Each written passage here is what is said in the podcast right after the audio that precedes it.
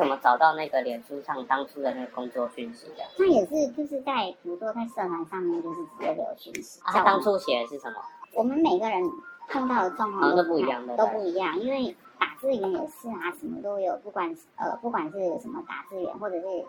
像现在有很多什么包装员啊什么的，家庭代工对的，对家庭代工的，嗯嗯，就是现在还是网络上还是很多类似像这样的。所以像当初这个布置，其实假设如果真的能够顺利的话，嗯、其实也是一笔能够应急的钱嘛。对对对，对啊，但是嗯，因为我们是直接去的时候，去就是直接说，他们没有给你钱吗？一一点都没有，就准备饿死在那里。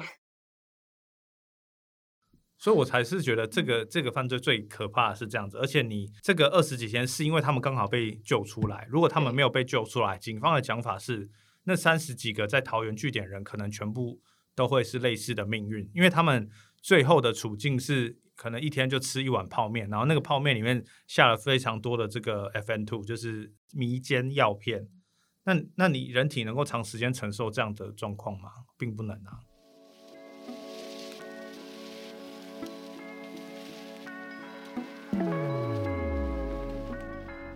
好，欢迎收听由独立媒体报道者所直播的 Podcast 的节目《The Real Story》，我是宛如。在这里，我们会透过记者和当事人的声音，告诉你世界上正在发生的重要事情。我想柬埔寨案呢，可能是去年我们内心当中最深刻的一个社会新闻之一吧。在去年啊，我们报道者采访被贩运到柬埔寨后幸运逃脱的六位受害者，他们从被诈骗沦为猪仔的一个亲身经历，让我们清楚看见诈骗集团如何一步步的打造出一个吃人的陷阱。这件事呢，在受到社会的关切之后，现在出境到柬埔寨的台湾人减少了。那我们要问说，诶，这事情就这样子消失了吗？吗？当然不是了。在我们录这一集之前哦，所谓的台版柬埔寨案呢，已经陆续在台湾的桃园、台北还有台中发生。那在今天我们节目一开始所听到的，就是被囚禁二十多天才获救的被害者江晨，他变身之后的声音。当然，这江晨这两个字名字，这也是一个化名。那江城呢，是去年警方在桃园市青埔的一个诈骗集团所救出来的一个被害者之一。记得当时呢，警察在桃园市和新北市这两个地方发现了六十一位的被害者，其中有三人不幸死亡。而这些被害者怎么来的呢？有些人是因为误信求职广告，或者是有些人是贩售自己的人头账户，成为被控制的对象。那暴力化的诈骗犯罪一直到现在，它还是持续仍然在发生。还有呢，另外一个要关注的是，我们在这一集也会谈到的是，报道者的记者龚德莲在结束柬埔寨案的报道之后，我们仍然持续的追踪，结果发现呢，台湾和柬埔寨之间存在。诈欺产业的上下游合作关系，所以一种进化版的跨国投资诈骗正在台湾运作，而这彼此之间又存在着什么样的关系？我们在今天呢，邀请到是报道者的记者孔德连，跟大家一起来聊聊这一连串我们最近在报道者所刊出的深度报道。德连你好，啊、呃，宛如好，大家好。其实我在今天录音之前才跟德连有聊到说。这一集节目上架的四月份里啊，也看到检警巡线查获发生在台中的诈骗组织，他们除了囚禁被害人之外，也凌虐被害人致死哦。所以台中地检署就依照杀人、强盗等罪起诉了涉案的十六个人。那也让人觉得很震惊的是，就是说在其中的不法分子的这个成员呢，大概就是二十岁上下的年纪，所以真的看起来是。这些诈骗集团的行为让人觉得毛骨悚然啊！所以德连，我想先请教你哦，这一集我们要关注的是台版柬埔寨案啊，会不会我们开始先说一下？会有点担心啊，德连，就是台湾的这一些犯罪分子在模仿柬埔寨所发生的一个这种犯罪行为呢？呃，有这样子的一个连结吗？我觉得模仿可能这样的定义不太精确，而是说就是这呃两个类型的犯罪，它当然都是跟这个诈骗有关系嘛，然后可能跟人口贩运或者是洗钱这些都都相关。那为什么这次在写这个案件，就是诈骗产业链的演化的时候，会把它再称作台版柬埔寨案？其实也是因为它的这个呃暴力的手段是非常相似的。去年七八月的时候，讨论这种台检之间的犯罪的时候，人口贩运的事情受到大家社会很多关注嘛。其实台湾啊、美国啊，或是柬埔寨政府，或甚至中国政府，都就是扬言要打击这个产业。那打击这个产业，当然就是会让这个呃人口的移动受到限制。人口的移动，呃，可能是看到了柬埔寨的事件而有了一些警惕嘛。那我蛮好奇的哦，如果我们的人不去柬埔寨的话，这对整个犯罪集团里的运作，或者是这个产业链，会带来什么样的影响或改变吗？其实改变是有，像是过去这个人口贩运链，他们提供的是呃去从事诈欺的这些人力，可能是去补充这些机房的。呃，人人手这样子，那这一次的这个台版柬埔寨案，它反而是在处理呃金流，就是比如说像这一次的这个案件，那它主要被囚禁的这些人是人头账户提供者嘛？那我们知道，就是说像这个诈欺犯罪要成型，除了你要有呃可能诈骗的机房，就是要有骗人的人之外，你最重要的是这些呃骗到手的犯罪所得要能够流通。那过去我们在台湾这边是提供这个人力嘛？那现在这个上下游的合作关系变成是我们去提供这些人头账户给这些诈骗集团使用，那只是上下游的分工的方式变得有一点不同。等于是以前我们是人过去，那现在我们人不用过去，但是是提供账户，让这些诈骗集团可以把钱给洗白。是的。像这六十一个被囚禁的人，他们是等于是被呃强控的数十个人头账户嘛？那他们这些人头账户其实就被转给在境外的诈欺机房使用。那在这个检警的调查里面，这个转出去的这个账户啊，被诈骗集团去用在骗局上。呃，总共骗到了就是两百五十个以上的被害人，然后这个诈骗集团得手的犯罪金额有将近四亿元。那呃，这一次我们发现一个最明显的进化，就是可能过去这种诈骗有非常多的类型，比如说爱情诈骗，比如说我是呃条件很好的男生或女生这样子，然后。可能就情感方面，就是做一些诈骗。那像这种就是可能要花比较多时间或人力的这种诈骗形式，其实变得更少。那反而转向这种呃投资诈骗。就比如说大家可能在呃 Line 或是脸书可能会看到很多的这种名人的这种诈骗的讯息啊，或是投资的讯息啊。你有呃投资的群组啊什么的，他他就会把你拉到群组里面。就是这种投资诈骗反而变成一种。呃，主流，这是我们看到主要的这个进化的流程。哎，你这样子讲，让我想起来，我们其实最近在社群平台上划手机的时候，就会看到有一些所谓财经主播或者是什么投资专家，他就会设立一个投资群组，然后希望你能够加入，大家一起来赚钱。是。可是这根本就是假的，不是他们自己所成立的。是，就是就算你本人再怎么讲，也来不及，因为你可能。假设我我我在网络上看到这个讯息，我就读了上面的文字，然后加入了他的群组，我根本就可能没有办法去察觉说，哎，这个东西是其实是假的，它不是真的由这些人来去。呃，操作或者是进行的一个投资的课程，这样子。嗯，真的最近是越来越多了。那我们也看到有一个是警政署的统计，二零二二年台湾民众被诈的金额将近七十亿，那五年前是多少呢？是四十亿。所以换算一下，因为诈欺所导致的财产损失增幅，五年来激增了百分之七十二。再加上说，其实德林你刚刚提到的诈骗的手法不断的在进化，所以我们可以说，诈骗集团从交友诈骗变成投资型诈骗，表示投资型诈骗更是有利可图啊，是这样子解读吗？对，就是像刚刚讲到进化这个部分，假设今天是做这个情感诈骗好了，情感诈骗当然有很多的手段是，哎，我可以跟你借钱啊，或者是我可以推荐你一个什么什么好的方式，你可以去投资，或是。我现在生病，你可不可以就是给我一些钱这样子？那这些金额其实或许就是可能几十万、几万块这样子为主。那一对一的方式下，你要去有很多短时间内大量的这个犯罪的所得是比较困难的。可是投资它其实就像是呃撒一张网，那这个群组里面或许就两百人、三百人。可能里面或许有八成的人不是真的，那剩下的这个两成呢，一次可能就十个人或二十个人。里面假设一百个人，可能八十个人不是真的。对，可能里面有不是真的人，那他们是应该说呃，我们可能可以看到一些这个 LINE 的群组里面，比如说呃，随便举一个例子是标股群组好了，嗯、在这些群组里面，呃，你看可以看到有很多假设称他们为学员好了，会在这个群组上分享很多，哎，我听老师的话，我又赚钱了，赚钱了这样子，哦、然后老师又会可能贴一个。某一个时段的这个股市或哪一档股票的分析，然后就是营造出一种哎，大家都赚钱的现象。可是实际上就是这些有的学员或这些老师，他都是诈诈骗集团的人，或是他的装脚这样。其他人好像敲边鼓，是不是？对对 对对对暗装告诉你，你来跟着我们做，你就会赚钱。对。就是我如果真的很想靠投资赚钱、理财赚钱的人来说，会心痒痒的耶。对啊，可是谈到有钱，想要投资赚更多钱，谁不想要？大家都想要啊。对，对啊，那那怎么办呢？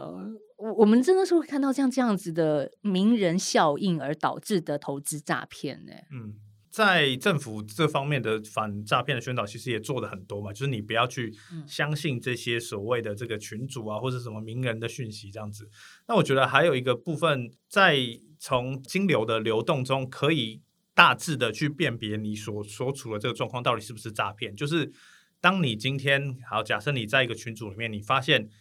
你要入金，就是你要把你要投资的金额去。转转到这个呃，可能是这个对方提供的账户的时候，是不是每次的账户都不一样？是不是这个呃，每次的账户都一直换？那假设是符合这样的流程的话，你有很有可能它就是一个诈骗的形式，因为这些犯罪者会用不同的账户去把钱去就是洗白，那这也是一个可以去判别的方法。嗯，所以是不是你每次汇入的所谓的投资金额是不同的账号？这个你也可以做一点分辨了。是是是。不过说到为什么有这么多不同的账号呢？当然，如果我是那个诈骗集团的话，钱进来，我当然有地方放哦。那什么样的地方可以放这些钱，也是我们这这一次报道者的深度报道里面所在关注的一个焦点哦。就是谁提供了这些账户，而他们最后的遭遇是什么？我们先来听一段声音，这是德联所访问到的一个受害者江晨告诉我们的事。确实，就是有人就是呃会放这些工作讯息出去，嗯，然后他们或许也有可能就是跟我们一样，就是可能到现场才知道说，哦，原来我是来做这个工作，嗯，对啊，所以他们有可能是跟我们一样，就是、嗯、啊，怎么我我去到那边才发现，哦，怎么突然间自己就被囚禁了？哎，在你们那边有人是死掉的吗？有，就是我们中立这边是死掉三个人，一个是跳楼嘛，嗯。呃，原本的那个主事者是跟他说，呃，要什么什么时候，然后他就一直跟他说，如果我要回家，呃，如果我不能回去，你方便给我打一通电话跟我妈妈说，祝她生日快乐吗？哦，然后你要是主事者，你会很同意吗？不可。对，然后后来他好像就一直讲，然后又一直被打，一直讲又一直被打，然后后来他。就真的是受不了，就从窗呃浴室的厕所的窗户，然后就往下。嗯，当我们看到江晨的时候，他身上其实有大大小小不同的伤痕。我想德莲，你跟他近距离的访问，可以看到说，他要谈这一段曾经被囚禁的历程跟经历，真的不是一件容易的事情哦。但是如果说伤痕，它是可以。康复的可以结痂的，可是他心里的这种恐惧是一直存在的。在在你访问到他的时候，你看到他是什么样子？呃，最明显的伤口当然就是这个手铐长期铐着，嗯、因为他就是会呃手铐会一直磨到那个手腕的部分嘛，那这边就会破皮啊，然后一直叠，就是很多的伤口一直叠叠加上去。那最严重的还是我觉得是没有办法。呃，对人产生信任感这件事情，因为像很多被害者的状况，都是他可能直接就说要领薪水，然后结果他就是进到那个房间之后，他就是被被打，然后或是被囚禁，或者是他就基本上就是没有水吃，没有水喝，没有饭吃这样子，然后这个事后的后遗症其实非常长，就是变成呃访问的时候，他呃被害者有提到，就是说他有好一段时间没有办法去。找工作，因为你要面试嘛。那就算你去大企业面试，他的状况是，就是他只要跟对方在一个封闭的空间，或者是没有经过对方，或者是呃交谈的的时候，都会他讲话会断断续续，然后没有办法聚焦，然后会恐惧啊，就变成他必须要依靠药物来抑制这个状况，然后睡眠也没有办法维持。我觉得这个方面是蛮严重的影响。警方在破获这个案子的这个历程，花了很多的精神才把这些被害人救出来吧？哦、呃，对，因为其实在这个案件里面有两处据点，第一处被发现的据点是在呃新北市的淡水。那后来警方是发现了淡水之后，然后去查扣了现场的呃控制人员的这个手机之后，才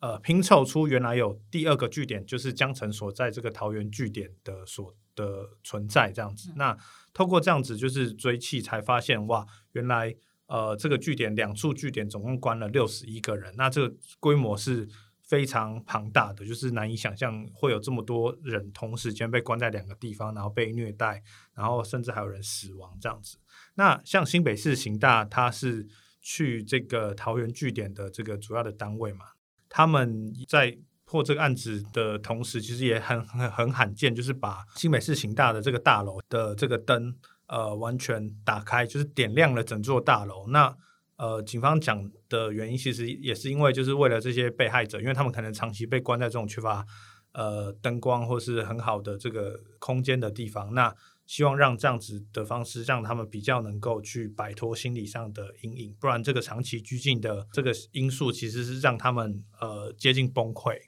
江城他被囚禁了二十多天。我们从源头来看嘛，他刚刚也谈到，有些人是因为看到了求职广告而来，以为说，呃，我就是要来找一份工作嘛。那我当然提供我的账户以及印章，因为我要领薪水。嗯、那有一些人真的很知道、很明白，我就是要贩卖我自己的人头账户给不法分子。嗯、但是他们没有想到的是说，嗯，怎么就？突然被抓起来，被囚禁，然后被毒打，这个是接下来大家可能比较难以想象到的，也就是现在诈骗集团的一种变形嘛？对，就是像我们前面讲的，就是投资诈骗多了嘛，嗯、对，那他牵涉的钱更多。这些诈骗集团，他为了要更好的去控制这些被害者，你不能够去报警，然后我要维持这些账户的运作是更长时间、更安全，因为他要处理更多的金流，所以他就变成他用一个比较。暴力的方式去长期控制这些呃人头账户提供者的人身自由，在院检都有提到，就是说这个犯罪要成立，最重要的要点就是他要有呃所谓的人头账户。比如说我是被害者，被害者所汇到的这个账户，它大部分都是人头账户。是比如说一个很多的保险箱好了，你把钱放进去。那这个保险箱其实每一个账户它都会有所有人嘛？那为什么叫它人头账户？可能就是因为这个账户原本的所有人把他的这个账户给卖出去了，或提供出去，或者他的账户被骗了。那这个这个账户呢，它就成为一个可能就是犯罪者可以随意动用的这个保险箱。那他可以把里保险箱里面的钱就搬来搬去。那呃，搬来搬去的过程之中，也会让这个负责追查的检警更难去追踪这个钱的流向。所以，这个人头账户其实在过去几年来都是一个非常严重的问题。嗯，我记得你如果说到过去几年，像台北吧，有一些街友嘛，他们也会被这些有心人士利用，给街友一笔钱，然后当成人头账户。可是最近几年，就是我们一开始开场所提到的，这所谓暴力型的诈骗集团的犯罪形态，跟过去很不一样了。对，我觉得从人头账户的价格可以看出一些变化，因为过去可能或许是七八年、十年前，一个人头账户或许它就是七八千块一本。或者是贵一点的，可能一万块、两万块这样子。可是到近期，这个账户的价格是要到十几万都有。这个价格起伏的过程，其实就是反映，呃，一部分是因为，当然就是政府其实有意识到这个人头账户的问题越来越严重，那也会去抓，然后也会去严打这些人头账户，那让这个账户的成本取得变高。那另外一个部分就是回到我们前面讲的，就是这个呃诈骗犯罪的演进。就是以投资诈骗为主的时候，他就需要更多的账户来处理这些更庞大的金流。其实这也是这个台版柬埔寨案发生的一个重要的原因啊。刚刚江晨也说，其实在他们的桃园的现场，还有人嗯实在是受不了了，就从楼上跳下去死亡。这也是德联你看到这起案子它的严重性的一个原因之一哦。对，我觉得这个案件实在是 有点超出我想象嘛，因为呃，可能在这个呃处理社会案件大概十多年的经验里面，就是很少看到有这么多被害者被这种暴力关押在一起，然后还有人就是呃因此而病死，或者是这个坠楼的事件，这是非常少的。这么多人被关押在一个地方，然后尤尤其是发生在现代这种台湾的环境之下，你根本是难以想象会发生这样的事情。好，所以我们谈到这边，我想可以再进一步理解一下，像现在这样子的暴力型诈骗集团，他们是一个怎么样的分工手法啊？就是在以前我们知道，诶，很多的年轻人会去当车手嘛，但是好像他们现在的名字，然后又有更多的术语来做替代了，就是他们到底怎么样去进行这样子的一个犯罪呢？好像手法更加精密了。应该是说，过去可能这些年轻人是当这种车手或者是收部手，就是他们会去收呃那些人头账户的布置，或者是他们会去帮这个诈骗集团领钱。可是在这就是呃过去可能几年来，就是软控的形式变多。这个软控就是其实也就是我这些诈骗集团的年轻人，他会跟这个人头账户的人讲好，比如说，哎，你配合个三四天，你把账户借给我。那我就给你可能五万块、十万块，大家相安无事这种方式来取得人头账户的使用权，然后也让这个犯罪得以运作下去。可是近期的是，就是当投资诈骗变得更多的时候，就用更暴力的方式，那也就是像这次台版柬埔寨案里面的，就是暴力的控制这些人头账户提供者的行为。那我们又把它叫做强控车这样子。那像就是这个被害者江城的例子来说，他就是被强控车的一员。他的故事可能就像文章里面写的，他是因为他生活有一些急用，他就是愿意去出出借这个账户，然后可能呃有一个几万块的一个短期的收入这样子。但是他在领这个薪水还没领到的时候，他就被就是强制带到这个桃园的据点里面被，被呃双手反铐，然后被。丢进小房间里面，像他这种的例子，就是所谓的强控车。以前是软控，就是彼此讲好，所以不用被关起来嘛？对，可能我就是早期的是，比如说，我就可能跟着宛如你去银行或邮局，嗯、我就看着你领钱，然后看着你操作那些、嗯、呃临柜操作这些账户这样子。那只是后面跟着你这样子，只是在现在这种模式里面，这样变得很不不安全。对，因为。我这个人头账户提供者，我可能突然就说啊，我要报警，我我被挟持了什么了？那那你对这个诈骗集团你就得不偿失。那你一个账户里面可能几百万，他们也不想要冒这种风险，就变成用比较强烈的手段去控制人，在一个特定的空间里面。所以他们把这些被控制的人叫做车，有一个术语叫做车。是，那他们自己叫做，他们就是管理者叫做车队这样子。那像这这个案件，他们就是他们叫自己是大车队嘛，因为他们管理非常多，因为像前面讲有六十一个人头账户提供者是被他们呃囚禁管制。那一开始可能只是杀鸡儆猴，后来就变成是一种玩乐，是一种权力的展现，我可以任意去虐待这些被囚禁的人。嗯，我记得被害者有说一句话说，说他说我不知道为什么要暴力到这种程度。他们把这种控制人的强度，就是非人道的行为，拳打脚踢视为一种娱乐吗？真的蛮多是很年轻的人，嗯，是你说他们会这么的，就是动手动脚，对，就是电子枪，对对对。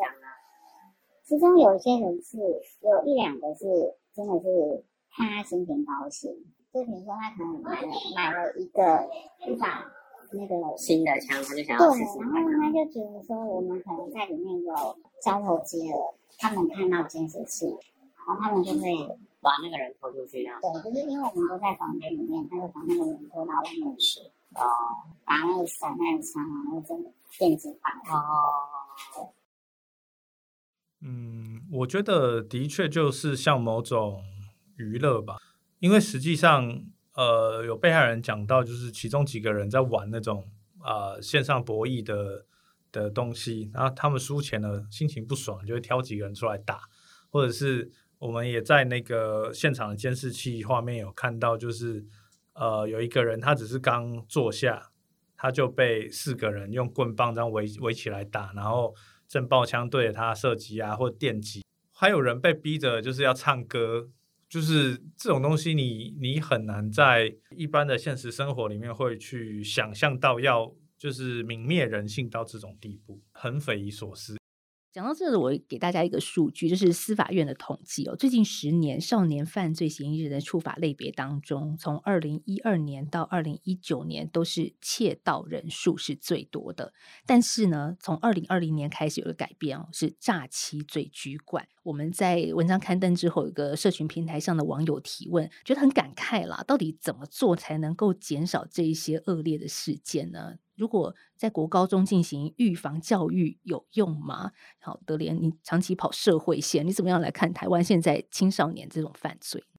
比如说，就刚刚提到的这个诈欺的趋势演变，好了，当然一部分是反映到整体整体的犯罪越来越往诈欺去倾斜嘛，因为诈欺是最能够在短时间快速获利的犯罪，对比于过去这种打打杀杀啊，既然它最方便。那社会上一定有更多的人去投入底层的这些犯罪工作，还是有人要做啊？那你总不可能叫一个呃刚成年的人去去负责组织一个 诈骗集团吧？那他们可能可以做的工作就是像刚讲的这些呃据点现场的控员，就是他们负责去管理这些被囚禁的这个人头账户提供者，或者是一些其他的跟诈骗犯罪相关的这个底层工作是由他们负责。那这个是。呃，之所以越来越多呃少年或青年去呃涉入这个犯罪的原因，那刚提到就是怎么去面对这样的情况。其实这个问题我问了所有我采访过的人，那每个人的回答是：哇，这个就是一个大哉问。其实他们也不知道怎么办。呃，在很多的类别里面，其实都有做过努力，不管是呃校园的这个犯罪宣导，或者是。呃，各式各样的金融机构，它怎么去宣导防诈，或者是在临柜有一些手段，或者是说，呃，各式各样的反诈骗的活动，也一直都有在做。那我自己会觉得，就是犯罪是一个社会氛围的体现嘛，就是你现在这个社会的环境，去让大家去做诈骗犯罪，是可能是它的获利是高于其他事情。包含就是正正当当的工作，或者是做其他犯罪事情，我觉得这两者就是兼而有之。那要怎么去面对这个事情？我想就是，或许是整个政府都还在想办法去应对这个事情。这也是我们之所以有这个呃这个新时代的这个打诈的策略的的启动嘛。对啊，那政府当然也是花了很多心力，要在犯罪预防去做很好的宣导。但我自己觉得是。讲比较理想的，如果能够有比较好的环境去，不管是就业啊，或者是创业啊，或许进入到这个犯罪，然后想要获利的人会可以因此而少一点。所以这谈到的是源头，我甚至觉得说，会不会是因为他在集团里面找到了一些认同感，而这种认同感可能是在一般社会里面他们所缺乏的。嗯，在这个部分其实有有两个面向了，第一个面向当然就是。呃，宛如你讲的这个认同感，因为很多这些参与犯罪的这个呃青年或少年、青少年好了，就是他们在可能不管是呃一般的这个就业或就学体制中是没有办法得到好的认可，或是走出一个属于他们自己的路，自然而然他们就很容易被这些犯罪体制所吸纳，这是一个认同感的部分了。那另外一个方面就是说，这些主事的犯罪者其实也很聪明，那他们会利用这些认同感，然后同时加上利诱，去让这些人进入到这个犯罪体系里面。比如说，他们会提供一些呃据点啊，让让这些年轻的人可以聚在一起，或是提供他呃可能比较高额的生活费，或是一些好的车子，那可以让他就是最立即的去展现出他被这个社会认可或被这个集团认可。那利诱又让他们就是哎，好像我可以，就是我身份能够提升，然后我再去影响其他人。我觉得就是这两个因素交互影响，让更多的青少年去成为这个犯罪的一个底层。嗯，好，你刚刚讲的是犯罪的底层，其实在这个犯罪的产业链里面，他们真的是最底层的一群，甚至我们可以这么说，他被当成一个工具人来看待，他随时可以被切割。所以这些年轻人，他们有想这么多吗？我觉得我可以举一些例子是，是当然是士林地检署那边在近期起诉的一些案件。其中一个案子是未满十八岁的一些呃青年，他只看到这个 Telegram 上面的讯息，说你把人介绍到或卖到泰国去摘除器官，你就可以赚到一百二十万元。于是呢，这些青年骗了一些他的朋友，就是刊刊登广告什么，把人送到境外。那实际上他们拿到多少钱呢？一个人拿到五万块。就是、但是，但是那个朋友已经送到海外摘除器官了吗？呃，在这些案件里面，就是朋友他因为上错车还是其他原因，他被卖到做诈骗，啊、对他并没有实际上被摘除器官。可是我要讲的就是说，类似就是以摘除器官或者是做做诈欺或者人口贩运这些名义的这种广告或者是这种讯息太多了，让吸引很多想要赚钱的这种年轻人也去。就是莫名其妙也去参与进去，那实际上他们有没有办法透过这样子去赚钱或者是翻身？是没有办法啊！你你你可能就是拿到少少的几千块或几万块，但你背负的是一个呃一辈子的前科，然后是很重的罪名。那在这个过程中，其实检察官有问这些年轻人说：“你知不知道，如果这个他真的是被人送到泰国去全拆器官，他是不会活着回来的？”这些、啊、对、嗯、这些年轻人说：“哦，这些年轻人这时候。”才会想到说哦，好像真的诶。那跟这个台版柬埔寨案一样，你你其实不需要把人就是全部集中在一个这么狭窄的空间，然后用这么暴力的手段啊。那他也是一样啊，他根本不管后果啊。他在这个过程之中，这些人头账户提供了大量的账户已经被可能转给犯罪集团使用，那上层有赚到钱，他根本不管底层是怎么样啊。所以这也回应到。这些人就只是一个工具而已，他利用这些工具来完成这些事情。那实际上获利的又不是他们，只是是上面的人啊。嗯，我今天做这一集访问前，还特别去德联你在报道里面所提到的一些社群平台上去看哦，真的还蛮多，像所谓的呃高薪啊，然后先拿钱再做事啦，还有一些什么样子呃让你觉得很吸引、很想去谋职的一些说法。这还是在社群平台上出现诶，这个真的还蛮多的，就是很多这种偏门工作的社团啊，脸书社团，或者是呃 Line 里面，或者是那个 Telegram 里面，它有非常多那种广告讯息，就是呃什么三天，然后就就几千块，或者是几万块，然后你只要简单的付出一些条件就能够实现。我觉得这种讯息真的是就是非常多，而且非常泛滥，到几乎到处都可见。如果这样子一连串下来，不管是呃投资诈骗，还是吸纳犯罪帮派分子的这些少年的手法，都在网络上哎，网络上有形形色色各种不同的陷阱在里面呢。这这个有点像是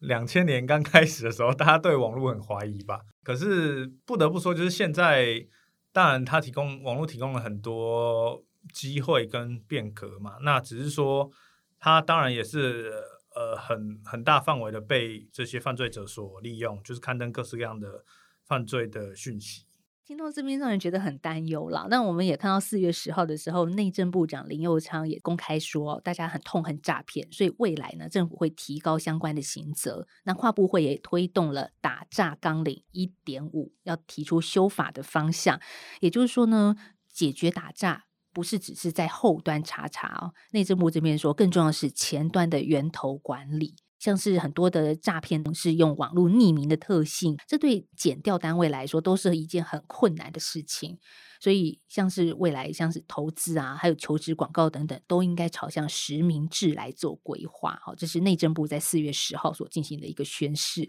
德联，你在这个系列报道里面的最后一篇也谈到，我们到底要怎么样杜绝像这样子的，不管是台版柬埔寨案还是投资诈骗案的再变形哦，这些都是很严肃的事情。但是怎么去杜绝呢？好像也有它的难处啊。我觉得对于就是内政部所说的方式，当然是认同了。可是实际上就是你要在各种网络平台，或是各种 App，或者是社交媒体里面，你要全部。实践到实名制，其实基本上是不太可能的事情，因为你要政府要怎么去要求这些人配合？那我随便举个例子，假设在 Telegram 里面好了，呃，我只要一个称呼，一个昵称就好，你根本不需要知道我是谁。那你要怎么去管这件事情？对，那当然很重要的，当然还是去做这种犯罪预防，那啊去做犯罪宣导。那另外一个方面就是，其实呃，我认同的也是，就是只让这个检警或是调查系统去追逐犯罪是是有点缓不济急了，因为这个犯罪变化实在是太快了。那一个部分当然也是大家必须要更去认知到，就是说现在这种诈骗真的是无所不在。那你要做任何的，不管是投资或者是你要做账户的使用。之前我觉得大家都可以先停下来，然后或许或许你是打去一六五，或者是你是问认识的人，能不能够去多做一层查证？我觉得它泛滥的程度已经跟我们前阵子在处理那个不实讯息一样了，因为它基本上无处不在。或许你可能就是要冷静下来，然后再去做个查证，再去行动，或许有帮助。好，我们刚刚谈到都是一些个人必须自我警惕的做法，但是我们也很想知道，到底国家应该在这时候扮演什么样的角色呢？所以，二零二二年的七月份的时候，行政院统合的内政部、经管会、法务部，还有国家通讯传播委员会啊，这些机关成立了一个打诈国家队。好，这个打诈国家队，的连，这听起来好像是一个很高层级，所以他们真的在这不到一年的过程当中做了些什么事，或者是在未来他们可以做一些什么事？呃，打造国家队，我这边就是比较有印象例子，就是他们跟这个呃台湾的 Apple 公司合作，然后就是主动去呃筛选掉这个 iMessage 里面跟这个诈骗相关的这种讯息。那实际上就是不只是呃这种跟电信公司的合作。那我觉得，因为打造国家队它的成立，它毕竟是呃由行政院的层级去主导的。那各个部会能不能够就是从各种方式去提出各自的努力，来让这个诈骗没有办法成型，我觉得是蛮重要的。因为我们现在看这个诈骗，大部分都看到的是，哎，好，今天可能呃，检警或司法系统他又抓了哪几个诈骗犯罪，然后他的金额是多少？那我觉得这个东西它毕竟只是一个尾端嘛，就是你发生了，然后你再去追缉这个犯罪，那它并不能够实际上就是回到源头。那打造国家队可以做的角色有非常多啊，比如说在跟电信商，然后你 NCC 要怎么去去遏制这种，比如说讯息端的这种诈骗讯息来源，或者是跟呃金管会，那他怎么去针对这个金流去做出限制，或者是怎么去避免这个人头账户被利用？那我觉得这些都是打造国家队未来可以去在主角诈骗上去做的呃努力。那当然就是要做很好的。整合让这个诈骗没有办法再持续运作，提高他们运作的成本，那或许这个犯罪就就能够得到控制。所以，我们看到诈骗集团从过去买人头账户，让资金洗白，安全流到自己的口袋，到现在不只是买哦，更变形成为一个暴力的控制、私刑拘禁人头账户的提供者。所以，也是我们在报道中一再强调的诈骗的变形。进化之后的这些犯行，那详细的内容大家可以点选我们的报道，我会把它放在资讯栏。文章的标题是“台检案后的诈骗犯罪精密分工、暴力升级与少年施暴者”。以上就是今天的节目内容。我们谢谢德莲来到我们的 The Real Story，谢谢德莲，谢谢。如果你喜欢这一集节目或者觉得这集节目对你有所帮助的话希望你可以分享给更多人知道。那你也可以到 sonn app 或者是报道者的官网捐款支持给我们让我们做出更多更好的报道。谢谢你的收听我们下次再聊拜拜。